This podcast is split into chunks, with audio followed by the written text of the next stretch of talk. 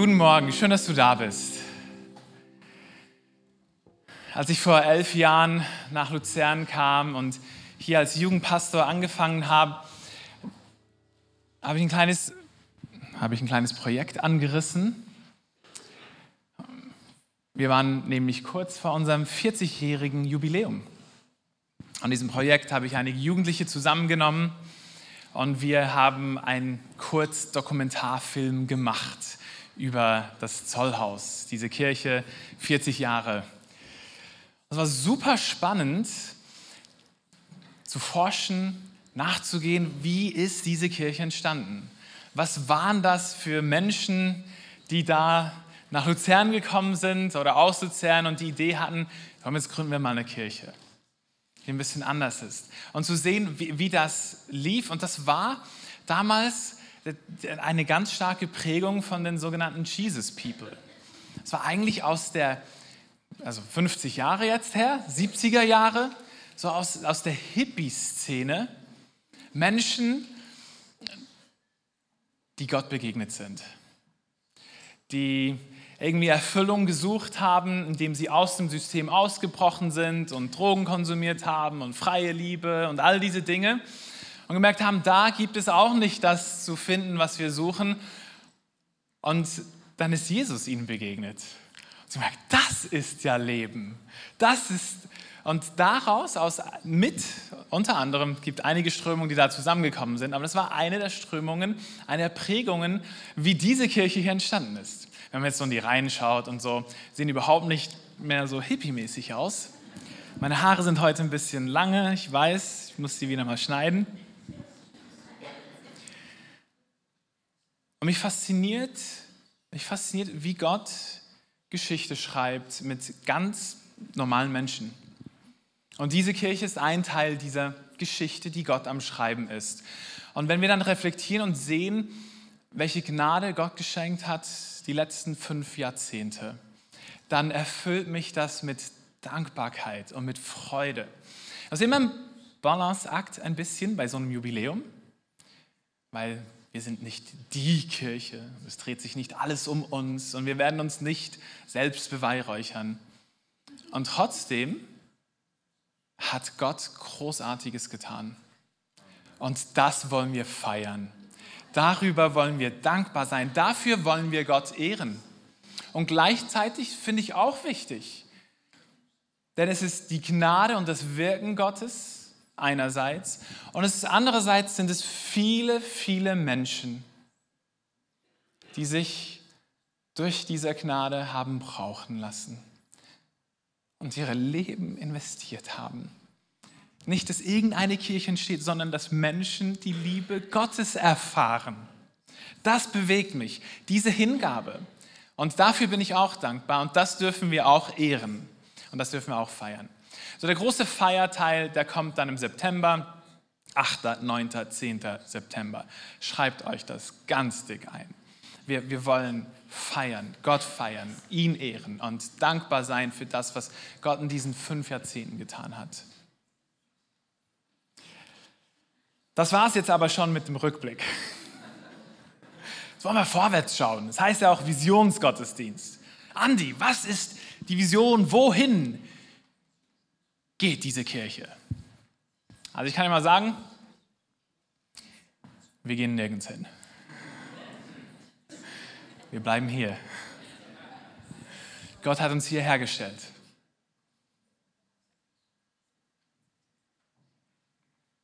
Ich habe am Donnerstag diese Fasten- und Gebetstage eröffnet mit dem, was ich empfinde, was Gott mit diesem 50-jährigen Jubiläum mit uns tun will. Er nützt, will dieses Jahr nutzen, so als Gelegenheit, als eine Möglichkeit, um uns zu zurechtzurücken, sage ich sogar mal, und uns auf eine Spur, eine neue Spur zu stellen. Und das, mein Empfinden ist, dass er das tun möchte mit dem Jubeljahr. Das Jubeljahr ist ein Hochfest im Alten Testament, das einmal alle 50 Jahre gefeiert wurde. Aber das ist im Alten Testament. Jetzt sind wir im Neuen Testament. Was will uns Gott da sagen? Und ich, ich werde jetzt anknüpfen am Mittwoch. Das bedeutet, hey, wenn du wenn du ein Gast bist, gar kein Problem, ich fasse es jetzt für dich zusammen. Wenn du dich als Teil dieser Gemeinde verstehst und du einen Mittwoch verpasst hast, dann will ich dich wirklich ermutigen, schau dir diesen Mittwoch nochmal an. Nicht, weil ich das gepredigt habe, sondern, ja, wirklich nicht, sondern ich, mein Empfinden ist, Gott spricht zu uns durch das Jubeljahr mit einem Rema-Wort. Das heißt, er, er, nimmt dieses Bild und will uns etwas kommunizieren und uns, und uns zeigen, was jetzt dran ist. Mit einer vergangenen Geschichte als ein Bild, als eine Metapher, das nimmt er und wir sind jetzt da, um das anzuwenden und Gott spricht dadurch zu uns. Das Jubeljahr. Ich werde es ganz kurz eben nochmal zusammenfassen. Gottes Idee nach dem dritten Kapitel in der Bibel als wir Menschen uns von Gott abgewendet haben und seine Gegenwart, sein Leben verlassen haben, ist Gottes Idee, und das lesen wir in der Bibel, ist, er will uns zurückführen. Er will Wiederherstellung schaffen, dass wir wieder an den Ort kommen, in diesen Garten Eden, wozu wir bestimmt sind. Und wir merken ja, dass wir nicht dort sind, wo wir hingehören eigentlich. In meinem Empfinden ist, deshalb ist das so ein wichtiges Thema jetzt, weil die letzten fünf Jahrzehnte, das waren ganz mit gewissen Krisen und Geschichten, waren das ganz friedliche Jahrzehnte. Das waren Jahrzehnte, da, da hat man, da kon, konnte man wirklich die Rente einzahlen und glauben, das wird dann auch kommen. Es sind Jahrzehnte, da, da konnte man von gewisser Sicherheit, von gewisser geopolitischer Grundbedingungen konnte man ausgehen. Und jetzt verschieben sich Dinge sehr, sehr schnell. Wir sind mitten in einer Infokalypse. Wir haben so viel Information, die Digitalisierung macht die Welt zu einem Dorf haben so viel Information, nicht nur die uns zur Verfügung stehen, sondern Informationen, die über uns reinprasst, dass wir Mühe haben, Wahrheit zu erkennen. Und ich sage, wenn eine Gesellschaft, eine Welt die Orientierung an Wahrheit verliert, dann kommen wir jetzt in ein neues Zeitalter hinein. Das bewegt mich. Und das hat mit dem Jubeljahr zu tun, weil in dem Jubeljahr, das ist ein Versuch Gottes, sein Volk, das er auserwählt hat, zurückzuführen in diesen Garten, in das Paradies, in die Bestimmung hinein, wozu der Mensch geschaffen ist. Wo Ruhe ist, wo Freiheit ist, wo diese Wiederherstellung geschieht, nämlich dass wir in der Gegenwart Gottes leben. Der Avatar-Film ist draußen. Ich weiß nicht, wer den gesehen hat, ob ich überhaupt mitbekommen Das ist ja der größte, also Avatar 1 war der größte Kinohit, den es je gegeben hat. Und für diejenigen, die es nicht kennen, das spielt auf einem Planeten weit weg statt. Aber auf diesem Planeten ist, ist die, die Wesen, die menschlichen menschähnlichen Wesen, die dort sind, leben so verbunden mit der Natur und es ist so ein Abbild eben von diesem Paradies, von diesem Eden. Dass jetzt, wenn die Leute diesen zweiten Film gucken gehen, ein, ein Phänomen aufgetreten ist. Die, die Psychologen, Soziologen sind fasziniert darüber, dass es die sogenannte Avatar-Depression gibt. Also die Leute schauen dreieinhalb Stunden diesen Film und sind so fasziniert davon, wie diese perfekte Welt funktioniert. Und es spricht etwas Urtiefes im Menschen an, diese tiefste Sehnsucht, wozu wir eigentlich geschaffen sind, nämlich in Frieden, in Ruhe, in dieser Schöpfung zu leben, spricht es so an, dass wenn man dann rausgeht aus dem Kinosaal und man mit der Realität konfrontiert ist, so ist das ja hier gar nicht, dass man depressiv wird.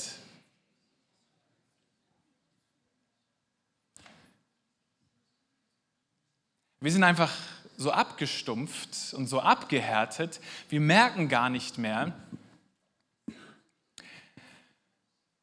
was unsere tiefsten Sehnsüchte eigentlich sind.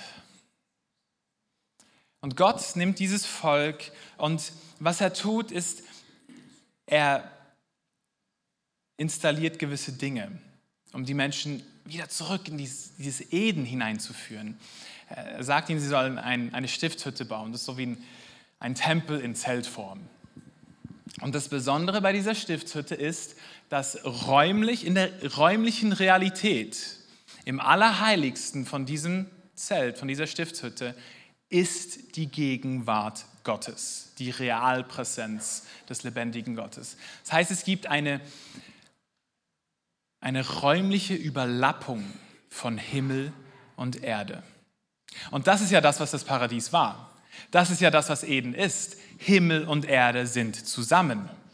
Der Mensch, die Schöpfung und der Schöpfer sind zusammen. Das ist das, was wir jetzt leben, ist die Trennung davon. Aber in dieser Stiftshütte drin war die, die Überlappung von Himmel und Erde. Das war so räumlich. Dann hat Gott den Sabbat installiert und das ist die zeitliche Überlappung von Himmel und Erde, von diesem Garten. Es ist der Sabbat, der siebte Tag, da ist Ruhe. Und die Idee von Gott war, hey, jetzt mit diesen, mit diesen Instrumenten, das ich euch als Volk gebe, da, da habt ihr meine Gegenwart in eurer Mitte und ihr habt Ruhe, was ein Teil vom Paradies ist, jeden siebten Tag. Und dann aber installiert er das Jubeljahr. Und das kommt alle 50 Jahre. Und an diesem Jubeljahr geschieht Unglaubliches. An diesem Jubeljahr sollen sie ein Jahr lang nicht arbeiten. Nicht einfach einen Tag, sondern ein Jahr lang ruhen und vertrauen, dass Gott ihr Versorger ist und sie versorgt. Sie sollen alle Schulden tilgen. Jeder, der Schulden hat, alles, alles wird getilgt. Alle, die versklavt sind aufgrund ihrer Verschuldung oder irgendwas, die werden freigesetzt. Alle Sklaven werden freigesetzt und das Land wird wiederhergestellt in die ursprüngliche Verteilung unter den Stämmen und Sippen, wie das angedacht war.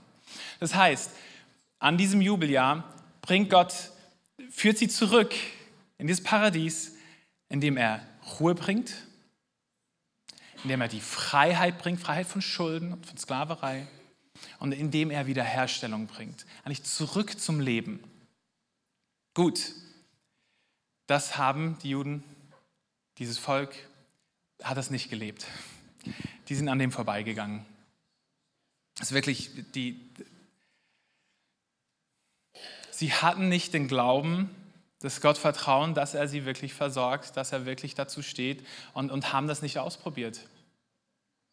Und weil sie es nicht ausprobiert haben, jetzt mache ich ein bisschen schnell, hat Gott gesagt, okay, ich habe aber immer noch das Ziel. Ich möchte euch immer noch zurückführen.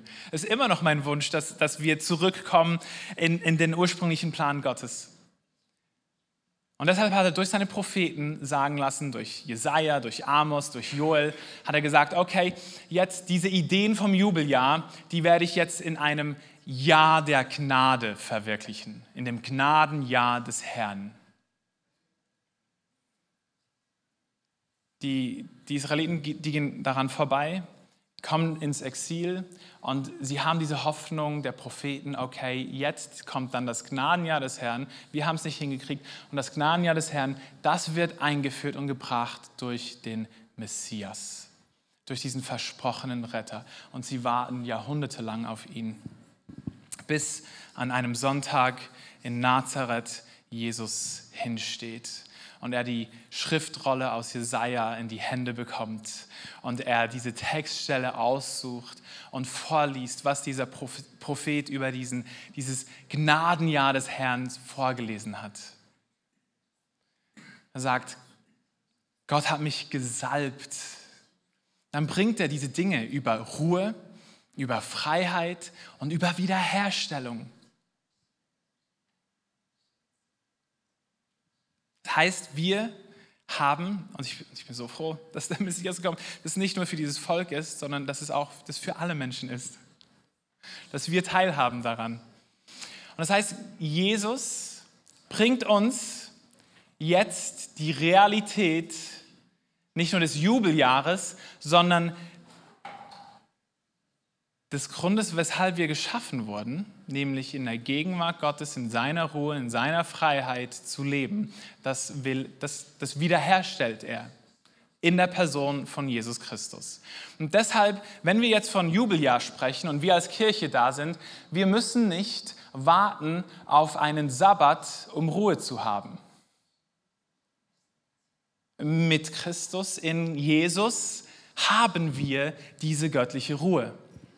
Wir müssen nicht zu einem Tempel oder einer Stiftshütte hingehen, um dort die Gegenwart Gottes zu erleben, sondern seine Idee für heute in diesem Gnadenjahr, in dieser Gnadenzeit, in der wir sind, ist, dass wir diese lebendige Tempel sind und Gott persönlich in uns lebt.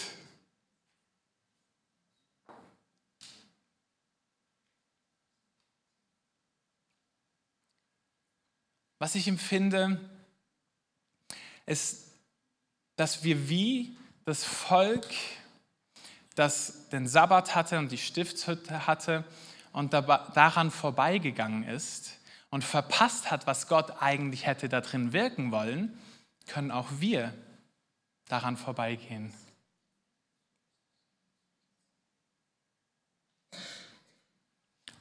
Obwohl es so viel einfacher und näher ist, können wir unsere Leben ohne Jesus leben, können unsere eigenen Wege gehen, wir können versuchen, uns selber Ruhe zu verschaffen, wir können versuchen, uns selbst von irgendwelchen Dingen frei zu kämpfen, wir können versuchen, selbst unsere Reputation wiederherzustellen. Dabei ist alles da in Christus. Und er möchte es uns schenken. Und als Kirche, die Geschichte hört nämlich da nicht auf, als Kirche und als Nachfolger von Jesus haben wir nämlich einen Auftrag. Jesus sagt, Johannes 20, Vers 21, sagt, Friede sei mit euch. Wie der Vater mich gesandt hat, so sende ich jetzt euch. Er bringt dieses Jahr der Gnade. Es ist mehr als ein Jahr. Es sind ein paar Jahre jetzt her. Ich weiß. Aber wir sind in der Gnadenzeit, wo wir diese innere Realität der Ruhe, der Freiheit, der Wiederherstellung leben dürfen. Wir sind in dieser Zeit und so wie Jesus gesandt wurde, um das zu initiieren, so sind wir von ihm gesandt, jetzt in dieser Welt diesen Garten, das Paradies aufzubauen, zu, zu kristallisieren, zu realisieren und Menschen hinein einzuladen. Ich stelle es mir so vor, dass wir als Kirche ein Stück weit so ein Garten sind. So wie, wie das, nicht, nicht ein Schweizer Gärtli,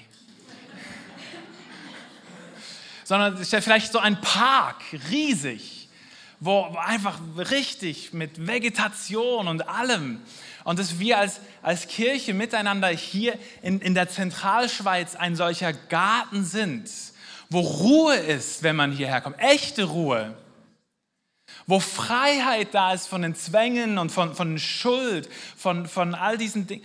Ah, das ist mir so wichtig, Freiheit, gell, das ist so ein Wort. Wir haben nicht Freiheit zu, sondern wir haben Freiheit von. Das ist, ist ein Riesenunterschied. Wir haben nicht Freiheit zu tun, was wir wollen, weil wir sind als Geschöpfe, sind wir eben nicht als Individuum geschaffen, sondern als soziale Wesen. Und wenn ich etwas tue, dann hat das immer auch einen Einfluss auf andere Menschen. Dann haben wir nicht Freiheit zu tun, was wir wollen, sondern wir haben Freiheit von.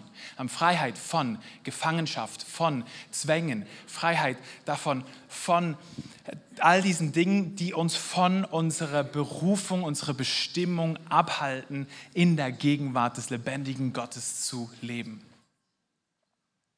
Freiheit. Und okay, ich, ich muss kurz machen da. Ich, bin, ich war so begeistert. Ich stelle mir diesen Garten vor. Ich stelle mir uns vor, als ein Ort der Ruhe, der Erholung, der Freiheit, wo wir in der Gegenwart Gottes sind. Also nicht einfach wie diese Stiftshütte, wo nur ein Hohepriester einmal im Jahr rein kann, sondern wir miteinander äh, bringen den Himmel auf die Erde. Und das ist erlebbar. Das ist, das, das ist nicht einfach nur ein Gedanke, sondern es ist eine geistliche innere Realität, die wir erfahren und die sich manifestiert. Also bleiben wir in diesem Garten. So, so stelle ich, so das ist da. Das ist unsere Berufung, das ist der Auftrag. Ihr sagt, hey, ähm, sei gewiss, ich bin jeden Tag bei euch. Er ist hier mit uns bis ans Ende der Welt, bis in die tiefste Zentralschweiz hinein. Die Geschichte ist aber dort immer noch nicht fertig, weil ich, ich, ich muss ja ehrlich sein. Ich muss sagen, dass Jesus an diesem Sabbat in Nazareth, als er Jesaja 61, Vers 2 zitiert hat, nur die Hälfte davon zitiert hat. Die zweite Hälfte hat er einfach verschluckt, nichts gesagt. Da heißt es, er hat mich gesandt um ein Gnadenjahr des Herrn. Das hat Jesus gesagt. Im Jesaja steht aber noch, und einen Tag der Rache unseres Gottes auszurufen. Hm. Das heißt, Jesus ist gekommen, um erst einmal das Gnadenjahr des Herrn zu bringen. Wann braucht man Gnade? Also wenn alles in Ordnung ist und alles richtig ist, braucht man doch keine Gnade. Gnade braucht man dann, ja, wenn, wenn es schiefgelaufen ist, wenn es nicht in Ordnung ist, wenn, und, und das ist das Problem unserer Welt, es ist so viel Unrecht in dieser Welt, so viel Ungerechtigkeit. Und wir hatten jetzt das Thema Leid. Und Gott ist ein gerechter Gott. Und Jesus wird einen Tag der Rache bringen.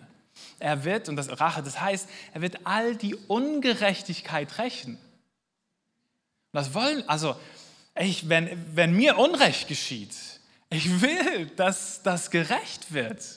Und Gott wird das rächen. Aber jetzt noch nicht. Jetzt sind wir in dieser Gnadenzeit. Und, und unser Auftrag als Kirche ist zweierlei, ist, dass wir, dass wir den Himmel auf dieser Erde realisieren, in uns und durch uns, dass wir diesen Garten hier haben. Und Menschen einladen und rufen, weil wir wissen, dass der Tag der Rache des Herrn kommen wird, dass Jesus zurückkommen wird und, und dann wird abgerechnet. Das heißt, wir sind auch in einer Spannung, dass es da ist und noch nicht ganz da.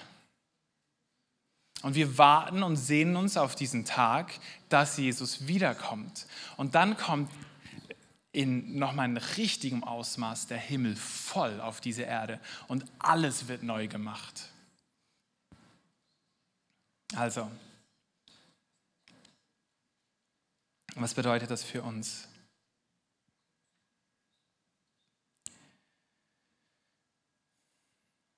Ich denke, für uns hat das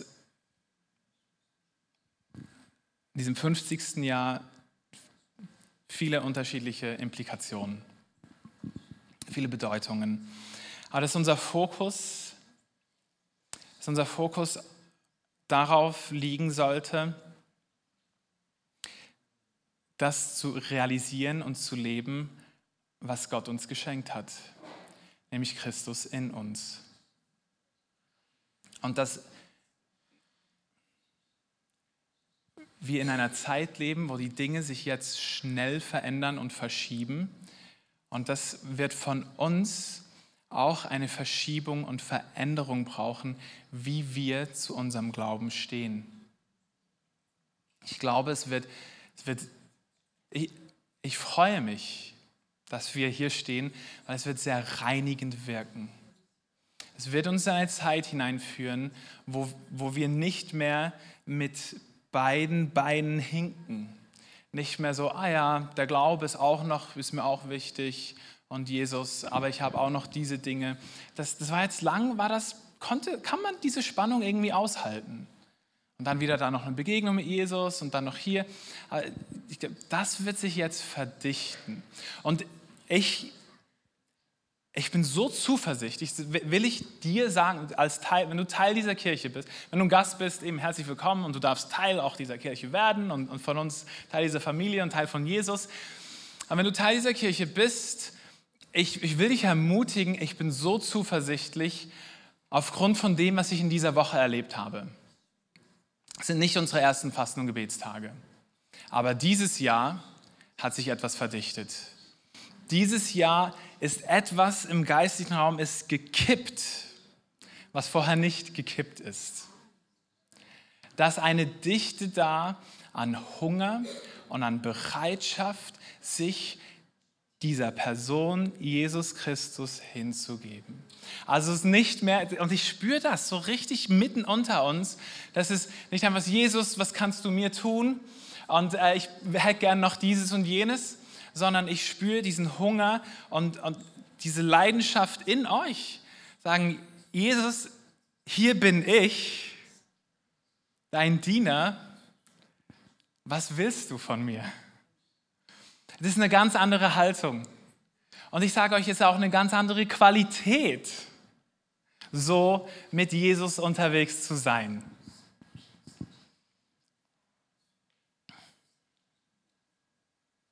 Okay. Ich rede jetzt ganz viel von, von inneren Verschiebungen und von Änderungen und Läuterungen, die, die Gott hier vorhat mit uns, wo er uns hineinführen will. Jetzt werden einige fragen, oh, okay, aber jetzt so Visionsprojekt, glaubensmäßig, was tun wir denn jetzt da? Der, irgendwas bauen, kaufen, was auch immer. Was, ist, was sind die Projekte, die wir tun? Und ich, ich werde kurz darüber reden, aber es ist so wichtig zu verstehen, dass, dass das hier eine, das ist eine geistliche Sache, die Gott tut. Und die kommt zuerst und aus dem heraus da fließen dann schon, da werden dann Dinge verdichtet und sichtbar und in der physischen Realität umgesetzt. Aber es ist in erster Linie, es ist eine geistliche Erweckung. Das ist, was es ist. Dass wir aufgeweckt werden zu der Realität des Christus in uns. Aber wir haben Dinge auf dem Herzen als Leiterschaft dieser Kirche. Wir glauben, das Wort, das Gott zu uns gesprochen hat im Frühjahr 2020, wo er gesagt hat, er wird diese Kirche multiplizieren. Er wird multiplizieren. Und multiplizieren ist nicht ein Addieren, sondern es ist wirklich, das, der hat vor zu multiplizieren. Und das ist zum Teil schon geschehen und zum Teil noch nicht. Und das Schöne ist, ähm, das müssen wir nicht machen. Er schenkt das Wachstum. Und es ist auch gar nicht, wenn ich das auch sagen darf, ich bin auch gar nicht so scharf auf Wachstum. Das ist eigentlich das anstrengend. Ähm, ja, wirklich, das ist wirklich anstrengend. Aber worauf ich, was, was mich bewegt, ist schon, dass, dass Menschen, die Jesus nicht kennen, dass sie Jesus kennenlernen. Das bewegt mich. Und, und dann, dann, machen wir Platz dafür und da arbeiten wir dafür und, und lassen uns auf Gott ein und das, was er uns sagt. Und wir haben unterschiedliche Dinge in unserem Köcher, wo wir einfach abwarten auf den Moment und auf das Reden Gottes. Wir haben, was wir schon getan haben, ist, sind die Gottesdienste zu multiplizieren. Und das, das, das ist super. Und also eben, Multiplikation bedeutet ja nicht nur für mich Arbeit, es bedeutet auch, wenn du Teil dieser Kirche bist, für dich mehr Arbeit. Was wir auf dem Herzen haben, sind in unterschiedlichen Bereichen der, Struktur, der Strukturen, dass wir, dass wir es hinkriegen, dass Wachstum geschehen kann. Wachstum ist geistlich und da kommen dann aber auch physische Menschen dazu und dann braucht es Strukturen dazu. Und, und wir haben die Gottesdienste haben wir multipliziert. Was wir tun, was wir empfinden, ist, dass Gott Standorte schenken wird. Dass es nicht mehr nur hier sein wird. Wohl mein Empfinden ist, was ich abgreife, ist, dass das hier immer das Mutterhaus eine starke Zentrale sein wird und es dann eher Satelliten sind, ist mein Empfinden. Mal gucken. Aber dass Gott uns solche Standorte in der gesamten Zentralschweiz geben wird. Aber das ist dann seine Sache. Wir hören und wir sind ready und gucken, was machst du.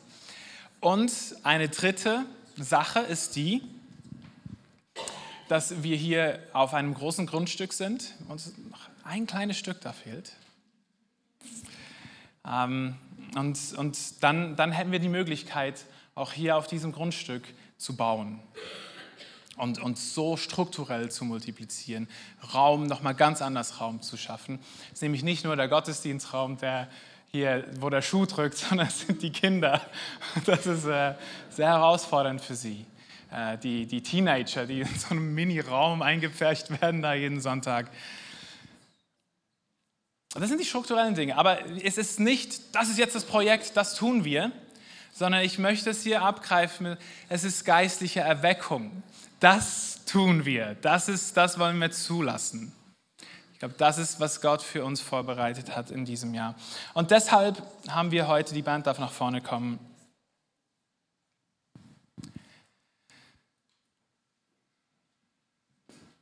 dann wollen wir heute miteinander das Abendmahl feiern. Es ist ein Erneuern von diesem Bund mit Christus. Es ist eine Bestätigung der Tatsache, dass Jesus in uns diese Ruhe, diese Freiheit und Wiederherstellung hineingelegt hat, welche wir durch ihn haben. Und gleichzeitig ist es auch ein Moment der Selbsthingabe, dass wir sagen, Jesus, so wie du dich mir hingegeben hast, dein Leib hast zerbrechen lassen, dein Blut hast fließen lassen, so in diesem Bund will ich mich dir hingeben. Das heißt, sagen mal feiern jetzt das für diejenigen, die in diesem Bund sind. Okay. Und was es ist, es ist eine Proklamation, Jesus, du hast dich für mich hingegeben und ich habe Anteil an diesen ganzen himmlischen Schätzen. Ich gebe mich dir hin und das tue ich und das tue ich und das tue ich, bis du wiederkommst. Thomas, darf ich dich bitten, für das Abendmahl zu beten? Sehr spontan, sorry, aber ich habe das äh, finden. Einfach für dieses Abendmahl, für uns zu beten als Kirche, wenn wir das einnehmen, hier jetzt symbolisch für uns sagen, ja, Jesus, ja zu dir. Und dann dürfen die Abendmahlhelfer gerade verteilen und wir werden hineingehen in eine Zeit, wo wir Gott mit Musik anbeten. Jesus, wir danken dir, dass du hier bist und dass du mitten unter uns bist, dass du immer da bist. Du bist ein Gott, der von sich sagt, ich bin der Gott, der ich bin da. Und so danken wir dir, dass wir auf dieses Zentrale auch heute Morgen zurückblicken dürfen, auf das, was du gesagt hast, wenn immer wir es tun, wir sollen es tun, um uns zu erinnern an das, was du für uns getan hast. Herr, wir preisen dich, wir danken dir, Herr Jesus, dass du deinen Leib gebrochen hast, hast ihn brechen lassen, du dein Blut vergossen hast zur Errettung von vielen, zu unserer Rettung. Danke vielmals, Herr. Und wenn wir heute Morgen dieses Brot essen, so wollen wir uns einfach daran erinnern, wenn wir den Wein trinken, wollen wir uns daran erinnern, dass du dein Blut vergossen hast, Herr. Wir segnen jetzt dieses Brot, wir segnen diesen Wein. Und wir wollen auch diese Ehrfurcht vor dir haben, Herr, wenn wir es nehmen. Dass wir es nicht leichtfertig nehmen, Herr, sondern uns auch in unserem Inneren prüfen. Sind wir denn in dieser Beziehung noch drin mit dir, Herr? Oder müssen wir hier eine Korrektur vornehmen? Hören wir noch von dir? Ist unser Herz noch weich? Hört es noch die Stimme? Und sind wir auch zum Nächsten noch in dieser Liebe verbunden, Herr? Wie auch mit dir. So in dieser Verbindung wollen wir sein und ich segne dieses Moment hier. Ich danke dir, Herr, dass du da bist. Amen.